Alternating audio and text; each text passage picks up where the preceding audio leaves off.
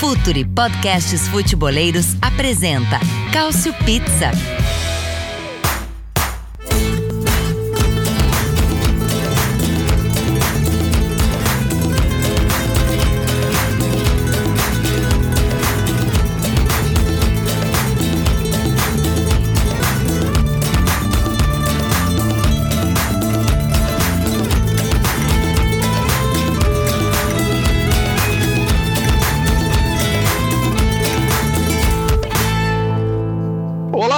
Sejam muito bem-vindos ao Cautio Pizza, a edição de número 97 do Cautio Pizza. E acabou a pizza, hein, galera? Acabou a pizza. É a última edição do Cautio Pizza. Calma, não acabou o cardápio, né? O cardápio é, ele vai ser mudado, digamos assim. O restaurante Futuri vai mudar, vai fazer um buffet vai colocar tudo junto. Eu vou explicar para vocês o que vai acontecer durante essa edição, né, daqui a pouquinho. Mas a gente começa o Culture Pizza 97 agradecendo muito a todo mundo que acompanhou a gente até aqui, todo mundo que, que participa, que ouve a gente, que comenta com a gente nas redes. É, agradecer a Myron Rodrigues, agradecer a Léo Bertozzi, que, que deram um pontapé inicial, a muita gente que participou aqui. É, não vou citar todos não, porque senão com certeza vou esquecer. A gente teve convidados maravilhosos, é, entrevistados maravilhosos, então um muito obrigado, grazie a tutti, que, que de alguma forma colaboraram e participaram com a gente aqui dessa empreitada. Mas o negócio é o seguinte: a partir da próxima quarta-feira, é, tanto o Cautio Pizza quanto o El Rondo, como o God Save the Game, é, todos eles vão se unir em um único podcast que vai se chamar o Código Euro. Código Euro, beleza? Então, todos os debates que você está acostumado aqui ou nos outros, é, agora também no YouTube, em formato de live, com análise de debates sobre os principais acontecimentos nas cinco grandes ligas da Europa. Então, tudo junto e misturado a partir da próxima semana no Código Euro. Mas para essa última edição aqui do Cautio Pizza, a gente vai falar sobre esse começo do campeonato, começo da Série A teve time aí disparando já nas duas primeiras rodadas e Caio Bittencourt com certeza está feliz com esse começo de campeonato.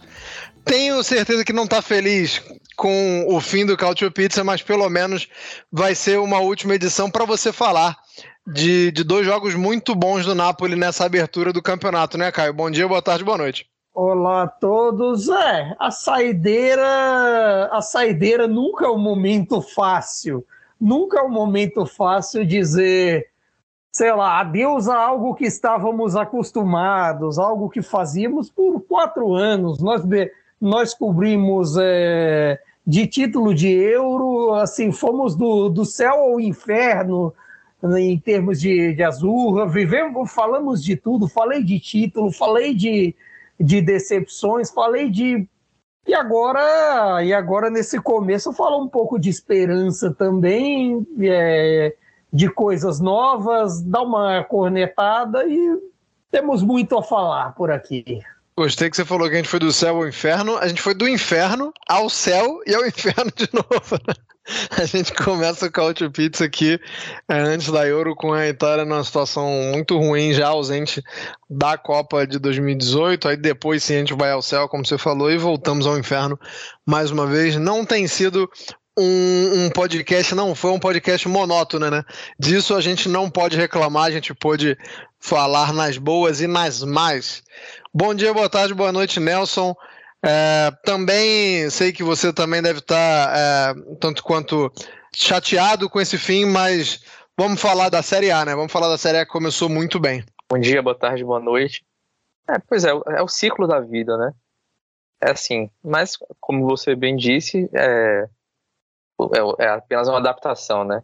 O, o, conteúdo que a gente trata aqui vai continuar sendo tratado de outra forma é, e todo mundo vai poder continuar acompanhando.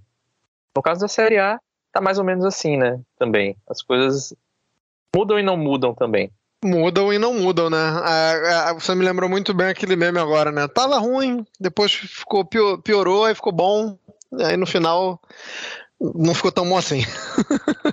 é mais ou menos esse, esse meme, não lembro exatamente, até porque é, é, um, é um negócio de doido esse, esse rapaz. Mas comecemos a falar sobre a Série A 2022-2023 um campeonato que vai ser bastante corrido, até porque apesar de a Itália não estar na Copa do Mundo, todos os campeonatos europeus é, eles estão muito condicionados por essa Copa do Mundo maluca que vai acontecer no final do ano, novembro e dezembro. Então a gente vai ter um, um calendário um pouco diferente e tenho certeza que isso vai trazer é, algumas mudanças para o que a gente está acostumado a ver. Mas falando sobre esse começo de campeonato, é claro que eu vou começar com o Caio, porque o líder é o Napoli. O Napoli que é, atropelou o Hellas Verona na primeira rodada, venceu por 5 a 2 depois 4 a 0 no Monza. O Napoli lidera, logicamente, não de forma individual, né, não de forma solitária, mas graças à quantidade cavalar de gols que fez nas duas primeiras rodadas, digamos, é o líder do campeonato. Caio, queria que você falasse desse comecinho. É, um tanto quanto surpreendente, é lógico que não dá para a gente falar é, tão bem assim, porque são duas rodadas, né? É uma amostra muito pequena para a gente tentar fazer um recorte, mas de qualquer forma, dá para dizer que a gente viu bastante coisas positivas que talvez é, nem o torcedor mais otimista do Napoli esperasse, né, cara? Exatamente, muito por conta de uma pré-temporada irregular, por conta de certos momentos em que, em vista às saídas, havia-se uma certa falta de perspectiva, de nomes que não iriam chegar e tudo mais. Agora a situação mudou da água para o vinho nas últimas semanas. Parece que as contestações, parece que o tanto que a gente xingou De Laurentiis e, e, e resolveu, é, resolveu mudar as coisas com relação à expectativa com os reforços, com as chegadas do Tiolito, do Raspadori, e até se fala muito no, no Keylor Navas, mas não se, se pode confirmar por aí é, o, o que acontece, porque minha janela de transferências está um negócio cada vez mais maluco e cada vez mais aleatório. Tanto as outras chegadas também, o Indomele, o Oliveira e, e todas as questões, embora a contratação que melhor jogou, que fez e aconteceu nessas primeiras rodadas, junto também com o Kim Jay na zaga, não podemos esquecer dele, foi justamente talvez o menos badalado de todos, o Caraskeller. É, que eu até agora aprendo a pronúncia, Kisha Caraskeller, não é, não precisa daquela daquela questão toda com tanto de, de consoantes. É, o, o, bicho que... assusta muito, mas na verdade não é tão complicado assim, não. Tem nome polonês aí muito mais complicado. É aquele susto inicial, mas. É sim, é, porque assim, escrever, escrever Carasquelia é mais difícil. Muito mais. Mas falar até que não é tão complicado. Mas, assim, em termos dessas primeiras rodadas, acabou que saiu melhor que a encomenda, justamente por conta das dificuldades enfrentadas pelo Napoli na pré-temporada, com relação à quantidade de gols perdidos, com relação à dificuldade né, para o Spalletti achar uma formação e por conta também da lentidão até aqueles momentos no mercado, não se tem uma perspectiva. Agora a situação aparenta ter uma perspectiva de, de sonhar com, com a Champions League. Claro que em termos de escudeto eu já acho que é uma coisa mais pé no chão. Eu ainda tenho uma cer um certo pé atrás com as formações, tem também umas questões ali, tipo, a do gol tem que se resolver se, tipo, se vai ser o Keylor Navas mesmo, se no fim das contas o Mere fica que o Mire também já não é uma coisa tão confiável quanto antes. Você tem uma questão sobre se os reforços ganharão a titularidade. Claro que você tem a questão, claro, o encaixe cotidiano de Carasquelia, de, de Osimin juntos, do Raspadori, que também naturalmente vai buscar um espaço nesse time, a questão, os altos e baixos de Lozano e Politano, do Zilinski, são questões que vão se resolver com o tempo, que são dúvidas agora, mas podem se resolver com o tempo ou não se resolverem. Talvez esses dois primeiros jogos sejam fogo de palha, mas por outro lado, Uh, com o Napoli, nós aprendemos em todas essas edições que a coisa ou é vamos cair ou vamos ganhar o Scudetto. Uhum. É uma coisa que vai da euforia para o bem e para o mal. É uma tradição do torcedor do Napoli. Então, assim, é difícil de dizer. Vou sentir falta de, de cornetar aqui, mas para todos os efeitos, tem, tem minha conta no Twitter para isso. é, eu queria continuar no Napoli com você, Nelson, mas focando é, muito no, no, setor ofensivo, porque a gente tem a chegada do Raspadori, que é um jogador que a gente tem como um, um possível jogador para anos de seleção italiana é, já foi convocado, já, já teve boas atuações, inclusive, né, nas, nas oportunidades que recebeu, foi bem. E também a chegada do, do Simeone, né? É, queria focar primeiro na, na, baixa idade, né? O time do Napoli é, contratando o Raspadura que está com 22 anos. É, o Carasquelli é 21, se eu não me engano. Se, se não for 21, é 22. É, o Osimhen também é, é, é, era tido como jogador jovem até agora há pouco, né? Tá com 23 anos. Queria que você falasse se o Napoli tem cacife e tem como manter esse time durante muito tempo, né? Se é, se é aquele tipo de situação que você vê o Napoli contratando para o torcedor falar assim, ah, agora a gente tem um ataque aí por pelo menos uns 6, 7 anos, ou se, ou se vai ser uma questão de, de, de comprar para valorizar e depois negociar. E queria que você falasse também das comparações do, do Raspadori com, com o Mertens, né? Porque muito se falou é, da forma é, pouco amigável, pouco amistosa, pouco carinhosa com que o Mertens se despediu do Napoli. O próprio Mertens já falou sobre isso, é, desde que chegou ao Galatasaray já se pronunciou sobre isso. Mas é, é eu acho uma, uma, comparação válida, mas eu queria que você falasse aí do, do, do como, como a gente pode comparar o Raspadori com o Mertens. É, eu tenho uma, exatamente uma curiosidade para saber como é que o Napoli vai jogar agora. Porque o Raspadori, ele é um cara que atua centralizado em geral. Ele estava no Sassuolo, estava sendo Sassuolo jogando num 4-2-3-1. Ele era o cara que jogava é, com o suporte ao Escamaca pelo centro. Ou seja, ele era tipo um 10, o 10 Sassuolo, digamos assim. O Napoli não joga desse jeito, joga no 4-3-3. Provavelmente ele vai jogar no, pela direita do ataque lugar, no lugar hoje que é um lugar do Lozano. Então, eu queria ter interesse em ver como é que vai ser essa adaptação dele também, que serve para a seleção, por exemplo. E é um, um, uma função ali que ele pode acabar exercendo depois. Sobre a questão de, de o Napoli ficar com esses caras por muito tempo, né, o De Laurentiis, tudo bem, ele ganhou um prazo agora a mais, a, a Federação Italiana é, estendeu o prazo para que para 2028, 2029, para a proibição de um mesmo dono para dois clubes ou mais seria agora em 2024, entraria em vigor. Vai entrar apenas em 2028. Então ele vai ter um tempinho a mais. Só que, como o Caio já, que já falou outras vezes aqui, existe uma possibilidade que ele venda o Napoli, né? E, por exemplo, se o, o Kvaratskhelia continuar jogando desse jeito, que a, a, arrebentando como ele arrebentou nas duas primeiras rodadas, é um cara que vai atrair muito interesse no mercado, como o Ozimen, por exemplo, já atrai. E são ofertas que devem ser ofertas muito altas.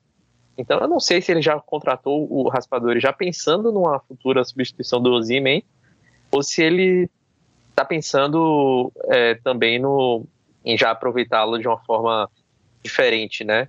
assim, que, o, que, os, que os Spalletti possa aproveitá-lo de uma forma diferente. É, mas, é, de fato, o Napoli montou um ataque muito poderoso. Né? Eu vi o Napoli até o início do campeonato como a sexta força da, da competição. Hoje eu já acho que está ali brigando com a Roma pelo, pela quarta força, já dando encostada ali é, no, no, no, trio de gigantes, né? Mas estou bastante curioso para ver como é que o Raspadori vai se adaptar a, a, esse novo esquema, ou se o Spalletti vai resolver é, utilizar o 4-2-3-1 com mais frequência, né? Ele utilizava com uma frequência menor, geralmente quem fazia aquela função ali de 10 era o Zilinski. É, o Mertens muitas vezes entrava no segundo tempo para fazer isso. Não, não, não imagino muito o Zilinski indo para o banco, sinceramente. Então, a gente vai ter que dar uma guardada aí para ver o que é que o Spalletti vai fazer nessa situação. Cenas nos próximos capítulos. É, talvez, pulando, então... solução, talvez as soluções sejam de jogo para jogo também. Aqui e ali eles usarem o 4-2-3-1, o qual o Napoli já é mais acostumado, outras situações. Agora, sobre vender ou não jogadores, é assim. O De Laurentiis é complicado de comprar jogador comprar jogador nunca é a facilidade dele. O problema é que, assim, é, a vantagem é que, no fim das contas, falam que o De Laurentiis vende e tudo mais, mas no fim das contas, os jogadores vão ficando lá. Ficam por anos. Mesmo caras que saíram agora, tipo Insigne, Mertens, Koulibaly, acabaram ficando por seis, sete anos. Hum. Não é uma coisa muito rápida. Até porque ninguém, ninguém costuma gostar muito de, de negociar com o De Laurentiis. Uhum. Eu digo o Manchester City, que no meio dessa brincadeira toda já bloqueou até negócios com o Napoli, porque não aceitou bem o que De Laurentiis fez no processo pela, pela venda do Jorginho ao Chelsea. Ruim de comprar, pior ainda de vender. Esse é de Laurentiis. É, pulando então para outra equipe, outra das três equipes né, que venceram seus dois primeiros compromissos nas duas primeiras rodadas, vem a Inter de Milão, que venceu o Lecce na primeira rodada, depois venceu o Spezia por 3 a 0 é, Não vi o primeiro jogo, mas vi o jogo da Inter contra o Spezia. É muito controlado, né? Como se imagina que, que seria, de fato. Caio, eu queria que você falasse também desse começo de, de, de, temporada da Inter, da volta do Lukaku, que, que parece que nunca saiu, né? É, o, a, a, comunicação dentro de campo com o Lautaro Martins é um negócio que não se perdeu, aparentemente. Pelo menos é, foi algo que me chamou muita atenção nesse jogo contra o Spezia. É, e, é algo que, que o torcedor da Inter estava é, também ressabiado, né, sabendo se, se seria se o, o, o, trem retornaria retomaria a corrida do mesmo ponto e parece que sim, né? Queria que você falasse é, de, um, de uma forma geral da Inter, mas principalmente também dessa, dessa sintonia da dupla Lula. A verdade é que nada mudou da Inter. Se você for parar para pensar, não mudou a sintonia Lula eles continuam, os interistas continuam botando fé e dizendo Lula, porque no fim das contas é, a dupla continua afinada, os movimentos continuam iguais, o, a maneira tática se entende e não, não, não se teve uma transformação grande, nem contra o Leite, que foi um jogo mais complicado, nem mesmo contra o Spezia. Então, nesse aspecto, é, ter, ter alguém como, é, como o Lukaku lá é, é sempre uma vantagem para o Lautaro e uma vantagem para o ataque da, da Inter. Eu digo que são as, são as, mesmas, os, as mesmas questões, porque, em vista do jogo com o Leite, eu acho que a Inter continua com aquela velha dificuldade de, às vezes, é, você ter o adversário nas cordas e não finalizar esse adversário não, é, não matar esses jogos. E no fim da, das contas, isso acaba por ser complicado e por complicar alguns jogos. Foi o caso do jogo com o Leite, que no, no fim das contas acabou tudo dando certo, com o gol do, do Dumfries e, e tudo bem. Mas em outros jogos na temporada passada, acabou por, por fazer a Inter perder pontos preciosos que lhe custaram o escudeto. E eu acho que isso vai ser uma questão com o tempo a ver para Inzaghi acabar re resolvendo. Claro que assim, o, sim, o simples fato de você ter Lukaku, só nessa questão dele melhorar o Lautaro e de, de ser ele mesmo um ponto de melhora, naturalmente, em relação ao Zeco, em relação aos, aos atacantes anteriores, sendo ele mesmo um ponto de melhora, já é um caminho para se construir o futuro da Inter. Já é um caminho até mesmo para fazer os gols que acabaram não sendo feitos. Mas aí nessa questão também também é uma questão a ver a evolução dessa Inter, conforme é, as coisas forem acontecendo. A Inter, a exemplo do que o exemplo que você deu aí, enfia a faca, mas não roda, né? É a, famosa famoso ensinamento do mestre Júnior. É, Nelson, é, eu queria que você falasse de um, de um, ponto específico do time da Inter. É, eu tô um pouco surpreso com como o Di Marco começa a temporada, com a moral e com o status que o Di Marco é, começa a temporada. É, o Di Marco começa o jogo contra o Leite é, como titular, jogando como um terceiro homem da zaga, né, um homem da esquerda da zaga, é, e na partida contra o Spezia ele, ele é o ala esquerdo é, com o Gozens começando no banco. É, você acha que vai ter uma rotação muito grande do Marco com o Gozens? É, porque assim, na zaga não vai ter essa rotação, né? Na, na zaga ele pode ser usado pontualmente, é, em situações em que o time precisa descansar, eu até vejo essa possibilidade, mas tô, tô exagerando de achar que vai ter uma rotação grande entre ele e o Gozens. É, eu, primeiramente, imaginei que o Gozens era o titular absoluto e que o Di Marco ia entrar bastante no segundo tempo, né? Até porque é muito comum que os jogadores mais abertos, os alas, eles sejam substituídos e tal. Mas estou achando que vai rolar uma rotação maior pelo, pelo que vi nessas duas primeiras rodadas, né? Ou eu tô precipitado? É, o, o lance é que o, o Gozens, ele foi contratado pela Inter machucado, né? Chegou lá em janeiro, estava com problema muscular é, que deixou ele de fora já na Atalanta durante um bom tempo. E ele ainda não se recuperou totalmente, na verdade. Ele ainda não conseguiu atingir o ritmo que ele tinha antes, de, antes dessa lesão ainda na Atalanta. É, na, na, última temporada, a Inter tinha o Perisic, né, para ficar ali jogando quase sempre, então é, era algo tranquilo. Podia usar o Darmian lá também de vez em quando.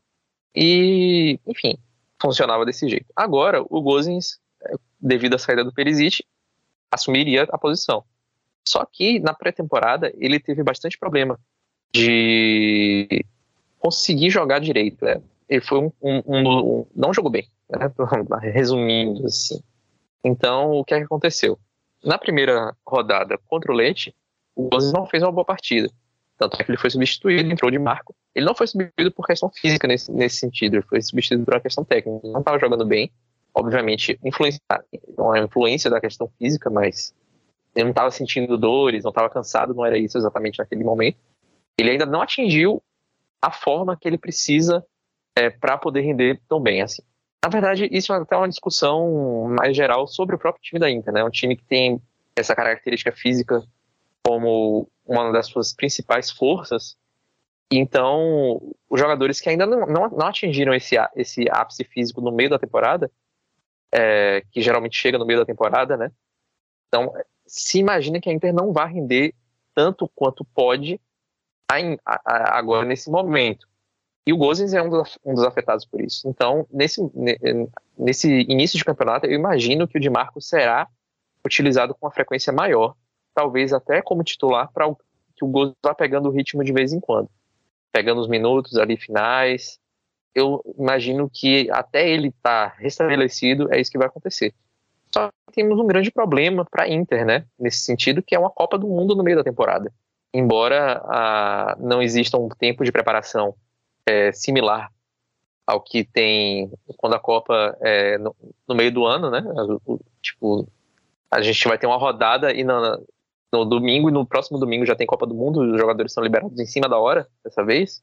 Mas geralmente esse ápice, ele, ele aparece ali de novembro a janeiro. E durante esse período a Copa vai estar acontecendo, né? Durante boa parte desse período aí. Então, eu acredito que até a Copa do Mundo o Di Marco vai ter uma influência maior no esquema do Inzaghi. E aí depois, acho que a depender da, da, das condições do, do Gozens, isso vai ser é, revistos. É, isso, é, isso é papo código euro, né, que isso aí a gente não vai se meter por enquanto, não. É, saindo então da Inter de Milão, a gente vai para Roma, que é o terceiro time é, que consegue duas vitórias nas duas primeiras rodadas. A gente brinca muito com alegrismo, né, mas a Roma com o mourinismo vencendo tanto a Salernitana quanto o Crotone por 1 a 0. E esses placares é, magros, Caio Bittencourt, contra duas equipes. A Cremonese, que eu não tenho a menor dúvida, é o pior elenco do campeonato. E a Salernitana, que é um time que uh, se salvou do rebaixamento por muito pouco, com muito mérito, diga-se de passagem, mas por muito pouco na temporada passada e muda muito para essa temporada. É, pode ser um, um, um, sinal de alerta. A Roma deveria ter desempenhado melhor, a Roma deveria ter vencido com mais tranquilidade, ou dois jogos, duas vitórias, seis pontos na, na, na bagagem e é isso aí. Não tem muito mais do que, o, o que querer além disso, Caio. Olha, assim, eu tô no misto entre os dois, porque ao mesmo tempo a Roma jogou em alguns desses jogos para construir placares maiores, ela teve algumas questões defensivamente, contra a Salernitana foi até segura. Contra a Cremonese, nem tanto, que eu acho até que a Cremonese fez jogos dignos, vale, é, vale dizer. Ela é, foi uma da, das um dos recém-promovidos que, perder, é, que perderam seus dois jogos de estreia, mas eu achei do, é, dois jogos dignos. O primeiro perdido pelo, por todo aquele azar do Radu, toda aquela coisa contra a Fiorentina. E o segundo achei até interessante. Eles tocam uma, uma bola na trave. O Querec teve, teve um jogo interessante. O meio da Cremonese teve um jogo interessante. E assim, também vale dizer, a Roma talvez vá ter que ajeitar alguns problemas assim nas próximas semanas com relação ao Zaniolo, a questão física dele, o mês fora e tudo mais, e também para o campeonato todo, como é que ela vai encaixar o substituto do Reinaldo? Se ela vai no mercado atrás de algum outro, ou se a opção de recuar o Pellegrini, que aconteceu no jogo com a Cremonese, irá ser a tendência da temporada. Porque, assim, só, só essas duas questões já, já permeiam muita coisa. Porque você não tem o Ainaldo, que é uma das grandes contratações da temporada e foi um dos melhores negócios, a meu ver, mesmo, mesmo que ele fique a, les, a temporada inteira lesionado. Eu continuo achando um dos grandes negócios do campeonato, pela qualidade do Ainaldo e pela peça que ele é nesse elenco da Roma. E claro que assim, é uma semana, é um mês a menos da expectativa que teríamos de, de ver a dupla Zaniolo e de Bala juntos fornecendo Tammy Abraham. Teve um pouco de dificuldade, é verdade, contra a Cremonese, mas ao mesmo tempo, o, os poucos minutos deles juntos já deram um bom aperitivo, já deram uma boa questão de como vai ser a armação de jogadas desse time da Roma. E agora isso muda um pouco ele é para os próximos jogos, Mourinho já vai ter um pouquinho de trabalho, talvez tenha que mudar um pouco a questão tática uh, no meio campo, na, no fornecimento para o Abraham, para as coisas acontecerem. Ô Nelson, primeira pergunta, a dupla é Zanibala ou de Baiolo? Pior que a Roma nem fala em dupla, né? Eles, eles usam Não. quarteto. Sim. A galera tá a galera tá empolgada lá, né? O quarteto é, Zaniolo, Pellegrini, Dybala e, e Abraham, né? Isso.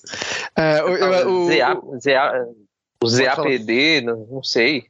Como é que vai, Zap é, é bom, hein? Chamar, Zap pega, hein? O, o ataque é o Zap. Zap, o trio Zap, né? É, o trio Zap pega legal. Roma, o problema é que a Roma tá querendo, como você falou, fazer um quarteto. Mas tiver um pouquinho de tino aí pro, pro marketing, para as redes, Vem, vem, de, vem de zap vem forte. É, o, o Caio até já, já falou um pouco no que, no que eu ia é, tocar. É, queria que você falasse do impacto dessa lesão do, do, do Wijnaldum, né? Ou o Inaldum. Você decide como você vai chamar o jogador holandês. O jogador holandês é licença poética, né? Você, você chama como você quiser. E o importante é se comunicar. Mas queria que você falasse da, do impacto. É, e também é, como é que, que o Abraham é, poderia ajudar, porque a gente está falando muito Zanilo de bala, Zanilo de bala, é, como é que o Abraham tende a jogar, né? E se muda o funcionamento dele em relação à temporada passada, e como é que ele já se. Se você já percebeu alguma diferença nessas primeiras rodadas, é um, pelo menos na movimentação, pelo menos é em como ele se apresenta para o jogo, se impactou de alguma forma direta o jogo do Abraham. É, então eu acho que a, que a lesão do Vainaldo ela vai forçar a Tite a jogar mais do que o Mourinho estava pensando, né? Porque eu, eu realmente não acho que a, que a solução do Pellegrini recuado vai servir para todos os jogos. Hum, eu acho que a Roma já teve muito trabalho contra a Cremonese pelo fato de ter recuado o Pellegrini. O Pellegrini ele rende mais é, com a função menos defensiva, embora ele tenha jogado nessa função durante muito tempo no Sassuolo, ele se encaixou melhor é, como um suporte ao ataque. Eu realmente é, não vi tanta mudança assim em relação ao, ao, ao posicionamento do Abraham, não. Eu acho que ele jogou de uma forma muito parecida, só teve talvez um pouco de menos de responsabilidades para finalização. É, o de bala apareceu mais um pouco. É, por exemplo, a gente, se a gente for comparar, né, em relação à, última temporada, o Zanilo não jogou tanto, e então era o Mictarian, né, que fazia essa função. Então, em relação a, ao Mictarian, de bala aparece mais para finalizar, né? Isso a gente viu mais até contra a Salernitana do que contra contra a Cremonese. Mas o, o, o Abraham não fez grandes jogos, né? Perdeu gols, é, não conseguiu ter um, um, impacto tão, tão, tão grande, mas em termos táticos me pareceu muito parecida a, a função dele em campo. Tá, então espero que, que o ataque Zap continue rendendo durante a temporada. Acho muito interessante esse time da Roma e, e torço bastante pelo Mourinho. Passando então para a galera que não venceu os dois jogos, né, os dois primeiros jogos, mas conseguiu um, quatro pontos, tem muita gente, né? A gente tem Juventus, a gente tem Milan, a gente tem Atalanta, a gente tem Fiorentina, tem Lazio e tem Torino. Vou começar então pela Juventus. É, a Juventus começa o campeonato muito bem com a vitória por 3 a 0 para cima do Sassuolo e depois um 0 a 0 contra a, a Sampdoria. É, Caio, parece óbvio, certo? Um 0 a 0 contra a Sampdoria a gente tende a culpar o setor ofensivo, né? A gente tende a imaginar que a Juventus, é, mais uma vez, é um time que foi incapaz de furar uma equipe um, um pouco mais recuada.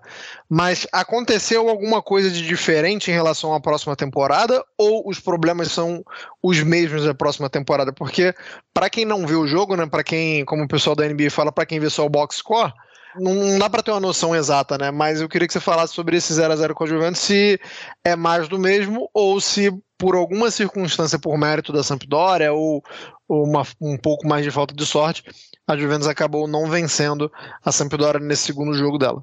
Olha, com a, com a Sampdoria, incerto, é engraçado, porque às vezes a Juventus teve momentos que ela poderia ter ganho o jogo ali no gol no lado do Rabiot, na boa chance que teve com o quadrado cara a cara com o, com o Aldeiro, e houve momentos que ela poderia perder o jogo, como na defesa do Peri no chute do Sabiri, que assim foi talvez o momento mais decisivo contra a Juve. Só que assim, ao mesmo tempo, a gente pensa, tem um certo porém da ofensividade e tem talvez a desculpa de sem o de Maria, que foi um fator determinante para o funcionamento do jogo diante do Sassuolo, que foi um dos melhores em campo junto com o Vlaovic. Então, só o fator de Maria já, já seria uma grande diferença. Só que tem a questão física também.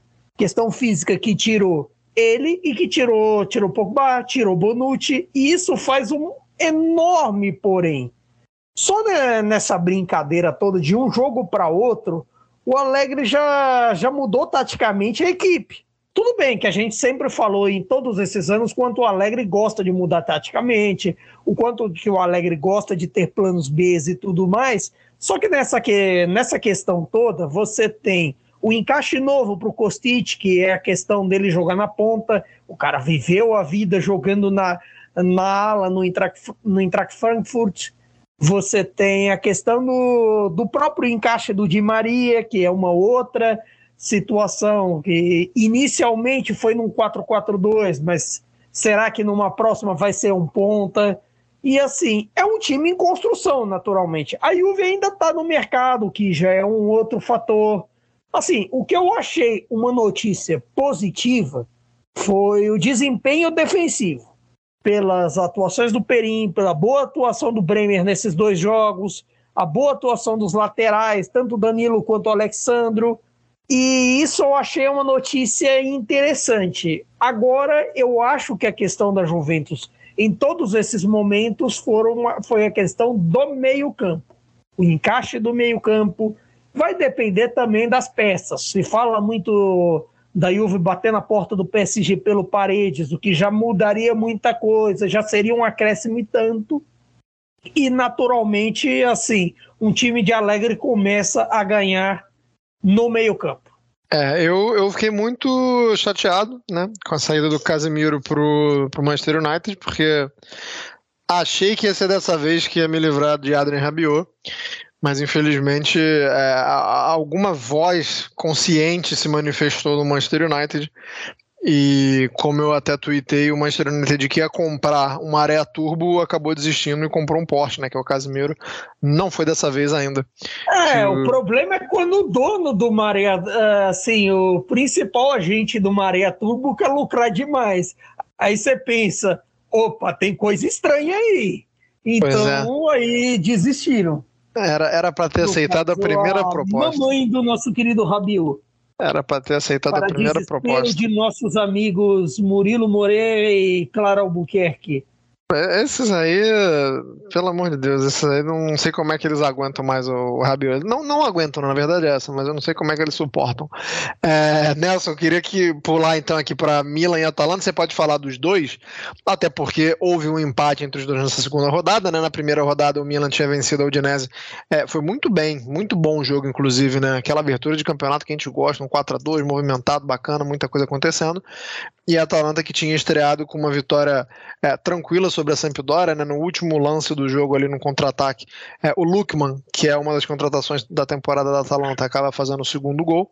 É, mas você pode fazer um apanhado dos dois aí, até porque, como eu disse, os, ambos empataram na segunda rodada em, em outro bom jogo, é, empate por um a um. É, o Milan, para mim, o que chamou mais atenção foi o fato de Rafael Leão ter feito dois jogos ruins. É, tem uma questão física também, assim como, por exemplo, o que eu, o que eu falei do Gozens há, há pouco tempo. Quando o Rafael Leão tiver melhor fisicamente, né, já que ele é um jogador de explosão, acho que ele vai render mais e, e isso vai ajudar o Milan também a, a, conseguir resultados de uma forma um pouco mais tranquila.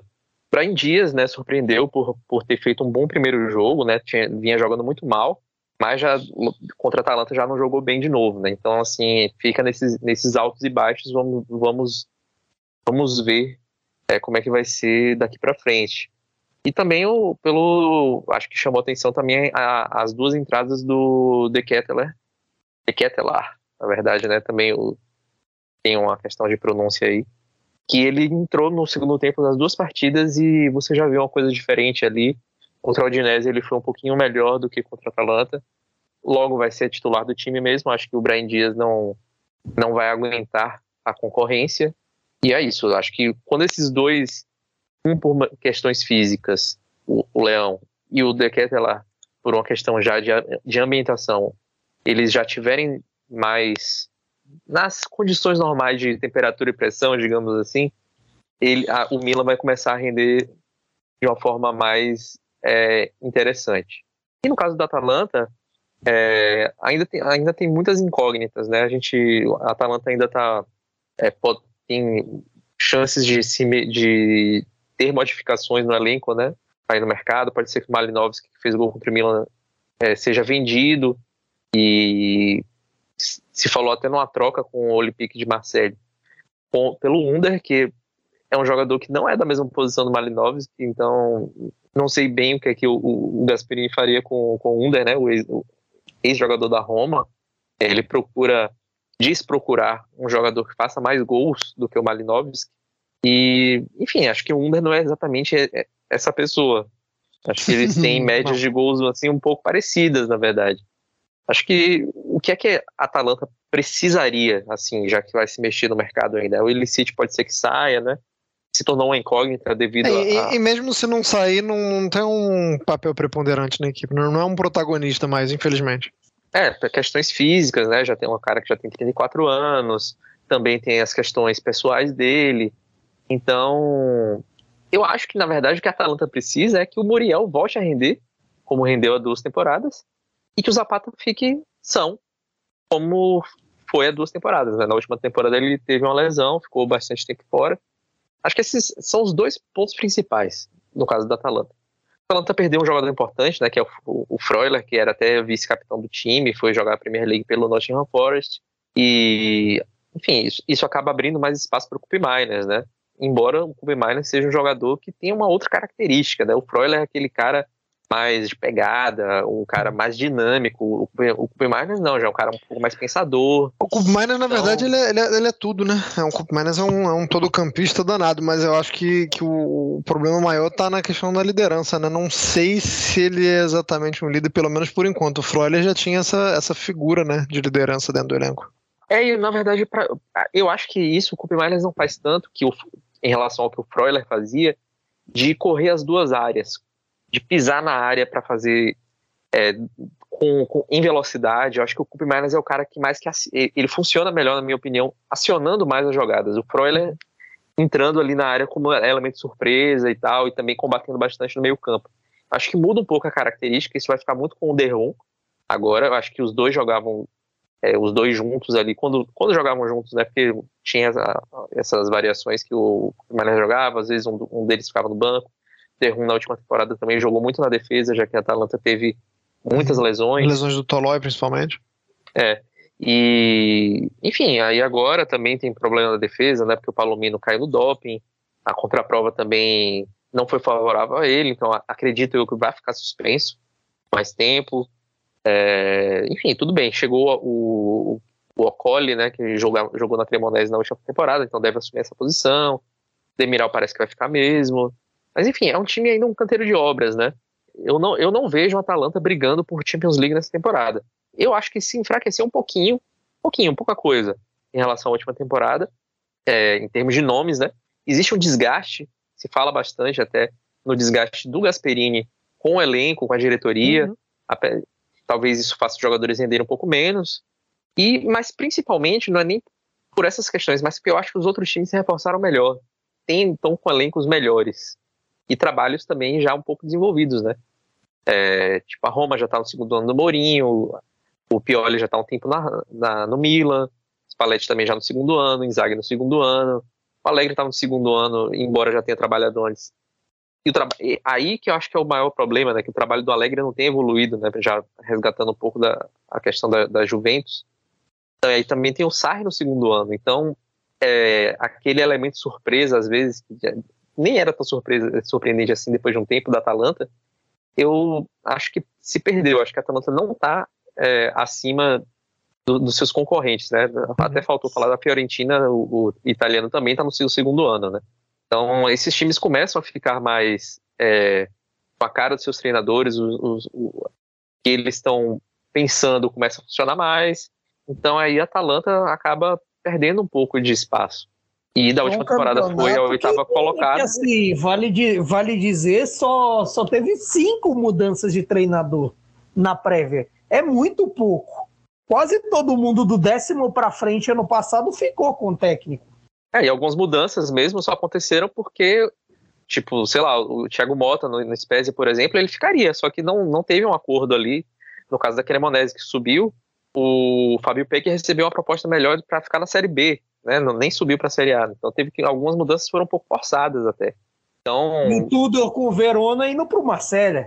É, exatamente. É, é, também teve o caso do Empoli, por exemplo, que fez uma boa temporada, mas preferiu trocar de técnico, né? Saiu o André Azzoli, que estava fazendo um bom trabalho, e, e veio o Paulo Zanetti do, do Venezia, né? Mas, assim, fica a impressão de que os 20 times poderiam ter mantido seus técnicos, né? É, é, eu acho que é, é, essa é um pouco da mensagem. Alguns só não, tiveram por questão de força maior, né? Mas é isso, eu acho que a Atalanta ficou em oitavo, no oitavo lugar na última temporada e não me surpreenderia se ficasse em oitavo agora também. Eu acho, e, e não por demérito. É, acho que passa muito pelo que você falou da, da, dupla colombiana mesmo, Muriel e Zapata.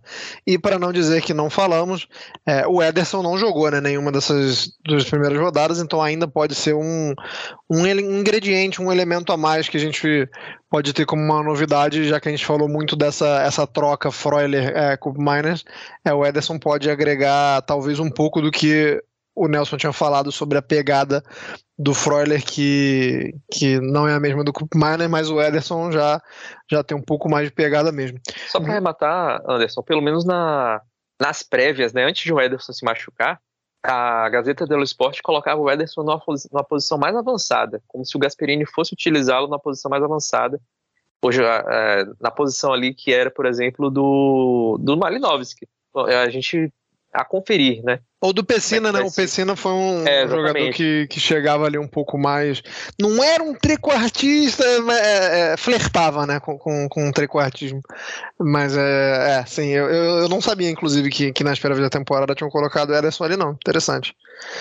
É, Caio, sobre a, a galera que vem atrás também com quatro pontos. Fiorentina, Lazio e Torino. É, o Torino é, claramente tem um, um, elenco inferior, outros dois. É, eu queria que você falasse da Fiorentina e Lazio. Eu vi Lazio e Torino e pela madrugada, viu? Que jogo fraco, um 0 a 0 horroroso, mas que você quando tem um 0 a 0 assim, é, alguém teve mais mérito, né? Alguém conseguiu impor mais o que queria. É, e eu acho que, que o Torino ele conseguiu ter mais mérito assim para segurar a Lazio. Foi um, um, resultado que foi mais por mérito do, do, Torino do que por mérito da Lazio. Quem tentou segurar ou quem pelo menos fez isso melhor foi o Torino. Queria que você falasse é, desse comecinho de temporada dessa dupla. Se quiser falar da Fiorentina também se à vontade, mas focando mais em Lazio e Torino. A Lazio na primeira rodada tinha vencido o Bolonha por 2 a 1 e o Torino tinha vencido o Monza por 2 a 1 também, mesmo placar. A Lazio, no caso, é, tem alguns pontos de interrogação. Claro que não foi assim. Primeiro é o ponto de interrogação no gol. É, se vai ser o Luiz Maximiano ou o Provedel. Que assim, tudo bem que o Luiz Maximiano ser expulso na estreia na Série A também, pelo amor de Deus, me ajuda a te ajudar. Provedel também é uma boa opção. Claro que também, parece, nessas primeiras duas rodadas, talvez o sistema defensivo ali com o Romagnoli tenha melhorado um pouco, mas entra, entra temporada, sai temporada, o Patrick lá, fica complicado. No meio-campo, você tem as questões do Luiz Alberto, você tem o Pedro que ficou um pouco mais veterano também, que é uma questão de espaços, tenho toda uma expectativa também se o Marcos Antônio vai tomar esse espaço no meio-campo da Lazio, ali na disputa, ou com o Basite ou com o Cataldi.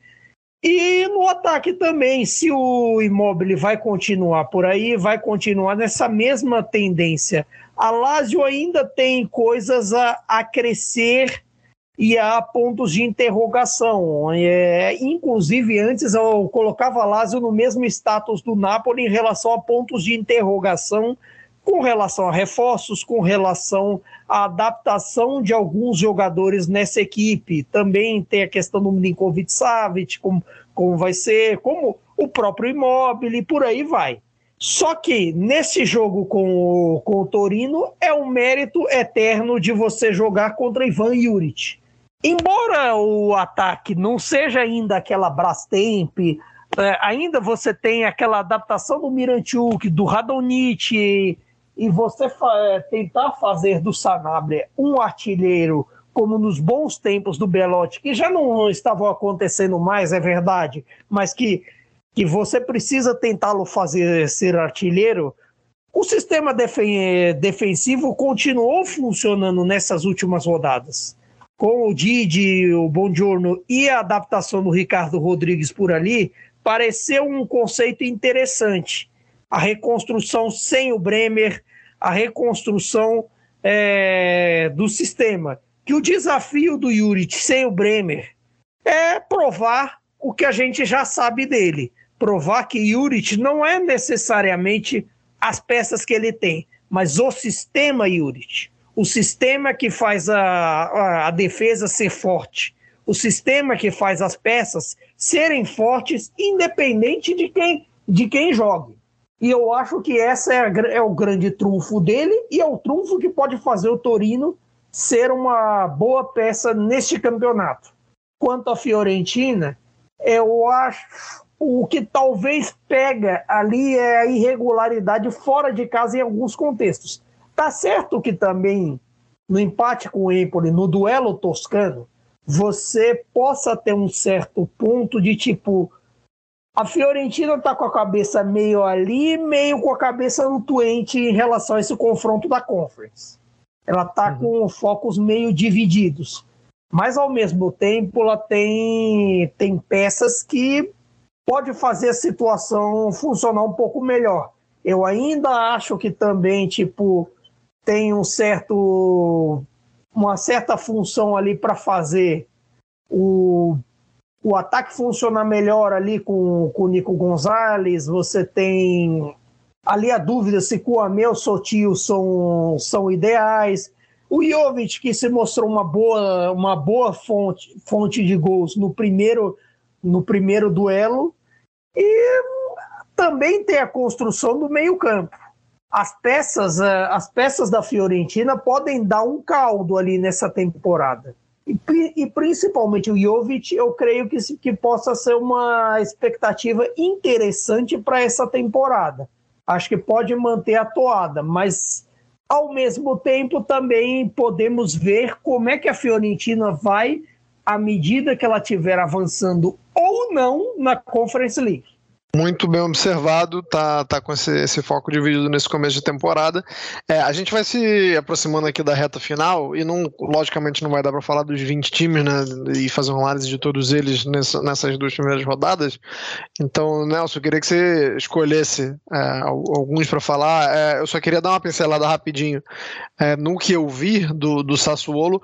Achei um time pesadão e um time mais faltoso do que nas últimas temporadas. Me surpreendi. Tá um, tá um futebol. É, tá tentando ter um futebol mais físico, mas não tem exatamente um meio-campo assim muito de. muito físico, né? Você tentar um, um jogo mais físico com o Matheus Henrique, com o Maxi Lopes, né? Que são dois baixolas. É, eu tô achando um, que não tá encaixando muito bem, embora tenha vencido o segundo jogo, né? Venceu o Leite é, por 1 a 0 com um golaço do craque da Série A passada, com um golaço de Domênico Berardi, gol ímpar, um gol que você tem que procurar, você que não viu ainda tem que ver, gol de Berardinho, mas não, não me agradou muito bem os dois primeiros jogos do, do, do Sassuolo nessa temporada, e queria falar também que o Leite é, não é, não, não acho que dá para dá não cair, acho que o Leite foi um time que me surpreendeu da, das equipes que a gente tem assim mais como, como, como as mais cotadas para cair. É, dois primeiros jogos. O, o, Caio até acabou falando a mesma coisa do, do da Cremonese também, né? Que, que acabou fazendo dois jogos dignos. É, acho que o mesmo se aplica ao Let vence, como eu acabei de falar, porque toma um, um gol no lance de muita felicidade do Berardi. É, e, e, no primeiro jogo pegou a Inter de Milão e também não fez feio contra a Inter de Milão, é, acaba perdendo por 2 a 1 um. Então acho que é, quem, quem da Série A passada que ficou ali na beira achando que, que esse ano poderia sofrer menos riscos, acho que o Leite já liga um sinal aí, já, já liga a seta. Pode ser uma grata surpresa, não em termos de desempenho, né? Mas acho que o Leite é um, uma equipe que, que vai brigar aí bem para não cair. Se reforçando agora com um negócio que esse aí é, é, é manager total, né? Um Tite no Leite principalmente no modelo de negócio que o Leite apresentou para o Barcelona e o Barcelona aceitou não receber nada, continuar pagando os salários do Tite e ir recebendo é, de acordo com o desempenho, né, conforme o Tite for jogando. Se jogar, o Barcelona ganha com isso, se não jogar, não ganha. É, a que ponto chegou, né? O tamanho do, do problema que virou um Tite para o Barcelona, mas o Leite vai lá e, e consegue um reforço pelo menos pitoresco, né? Se vai se provar interessante em campo. É, se vai entrar em campo, né? Já é o primeiro aspecto, já que o Tite é um jogador com histórico recente de, de muitas lesões, mas se vai se provar em campo, já são outros 500. Mas Nelson, sinta-se livre aí para escolher um ou dois times e fazer é, essa reta final de campeonato e focando nesses times. É, eu vou escolher três, vou fugir, vou fugir da sua proposta. Então vai, então vai. Vou falar, vou falar dos três que agora são os, os, os times que estão na zona de abaixamento. São exatamente os times que subiram da Série B, né? A gente tem, são os únicos que perderam os seus dois jogos, né? Sentiram um pouco o, o impacto da, do, do acesso, que é bastante normal, né? Na verdade. E, assim, Cremonese, Lecce e Monza são os últimos colocados, né? A Cremonese, o Caio até já falou, fez dois bons jogos contra Fiorentina e Roma. Tem um calendário dificílimo nas nove primeiras rodadas.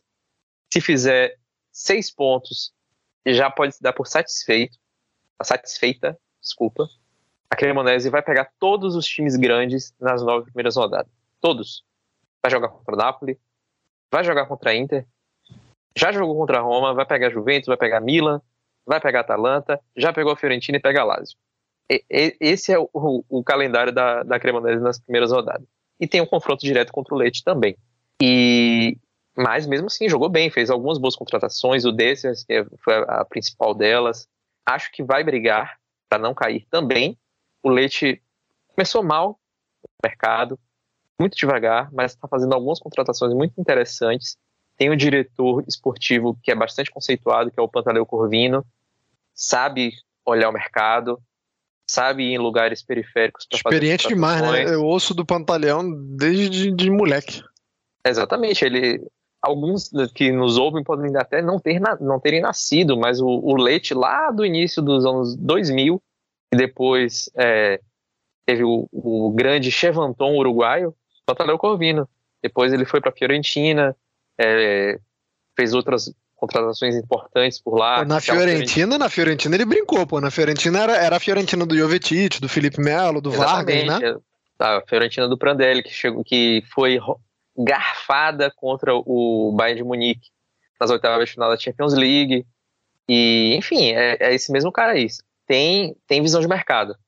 E agora melhorou, né? Chegou também para fazer a defesa junto com, com o Tite, caso ele consiga jogar. Tem Pão Gracite, né? Também jogou no, no Borussia Dortmund. Então, o time deu uma elevada aí de patamar. Acho que também pode acabar brigando. E o Monza, a gente já sabe, né? É Berlusconi, Galliani, e também muito ativo no mercado, contratando jogadores italianos de ótima qualidade, como o Pessina, que ainda não, não estreou porque está machucado, é, o Caprari, tem também o Ranocchia, que dois Ranocchias, né? Eles conseguiram não só um, mas dois Ranocchias. É o Felipe Ranocchia, que é jogador da seleção sub-21 e fez dois bons jogos. É, o André Ranocchia, ex-Inter, que já se machucou, né? É, teve um, uma, um problema aí no tornozelo que só deve voltar agora no ano que vem. Mas, enfim, se mexeu bem, contratou o Pablo Mari, Marlon. O grande problema, na verdade, é que o técnico da, do Monza não é um bom técnico. É o Giovanni Stroppa, que nunca conseguiu fazer um bom trabalho na Série A. Só que, ao contrário do que eu imaginava, eu achava que ia o Monza o, não iria continuar com o para a Série A, continuou. E aí tem uma questão. O Berlusconi, quem vai lembrar dos últimos anos do Milan, é, da gestão do Berlusconi no Milan vai lembrar que ele demitiu a rodo. Mas não é o normal do Berlusconi demitir técnico com a temporada em andamento. Até ali aquela, aqueles anos da Banter era, né, que se fala do, do Milan, ele só tinha demitido dois técnicos no meio da temporada. Que foi o Oscar Tabares, lá nos anos 90, e depois o Fatih Terim, é, que, de, que acabou dando lugar para o Ancelotti, o Ancelotti ficou um tempão. E, mas até ali chegar aquela crise de Sidorf, de Inzaghi, Montella, Gattuso, aquele, aquela sucessão de treinadores, Mihailovic, etc., não existia, não era um costume do Berlusconi demitir. Então, vamos ver né, se o Stropa vai ficar durante muito tempo. Eu, eu acho que para esse elenco o Monza merecia um treinador melhor e renderia mais assim. Mas eu não acho também que seja um time que não tem, não tem elenco para cair. Então, assim, que Verona, Sampdoria, Spezia, que para mim é o elenco mais fraco do campeonato, põe as barbas de molho, porque eu, eu acho que os três times têm chance, os três times que subiram da, da Série B têm chances de permanência.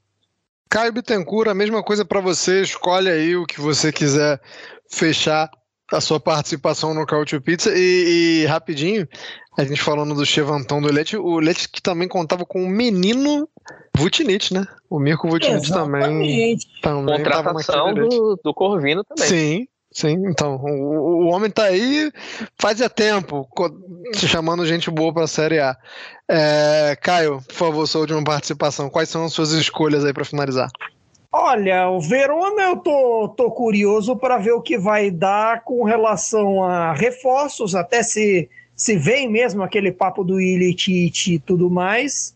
Claro que também tem toda uma adaptação para esse 3-5-2, mas o, ataque deles eu não acho tão mal com Lasanha e com com Thomas Henry, parece interessante, mas é a ver como vão apostar nos jovens, como nos jovens como Rongla, como Tamese e tudo mais. Tem a questão da Udinese, que eu acho que, assim, tanto com Bolonha, como, como eu citei na coluna do Futuro e tempos atrás, a dúvida vai ser com relação à permanência do Arnautovic no caso do Bolonha, que já parece mais encaminhada, tanto do, do Deulofeu, que vai acabar que se falou muito no Napoli, mas acabou miando um pouco a história. Então não se sabe o que, que vai dar com relação a isso. Você tem também é, algumas peças que podem ser interessantes no caso da Udinese.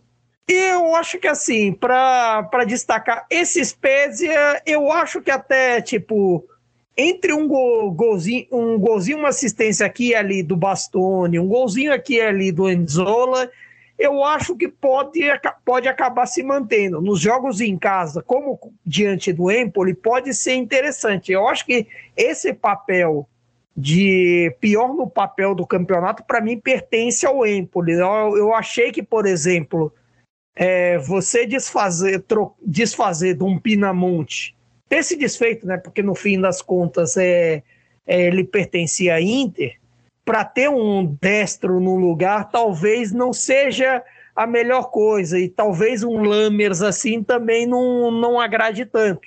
Então é uma grande dúvida que vamos, que vamos ver nos, nas cenas dos próximos capítulos. Assim como a Samp e seus veteranos, a Salernitana também, que eu acho que com o David Nicola também pode permanecer, é um cenário bem definido. Tá, então, muito obrigado, Caio, muito obrigado, Nelson, nessa última edição aqui, na nossa última dança aqui no Cautio Pizza. Muito obrigado mais uma vez a todo mundo que acompanha com a gente. Contamos com a audiência de vocês também para o Código Euro. É, contamos que, que vai ser um sucesso também.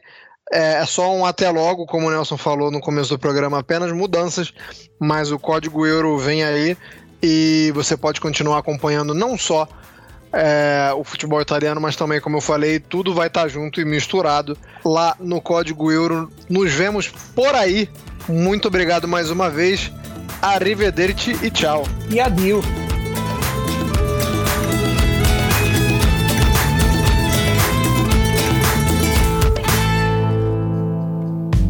Futuri apresentou Cálcio Pizza. Acesse www.futuri.com.br e pense o jogo.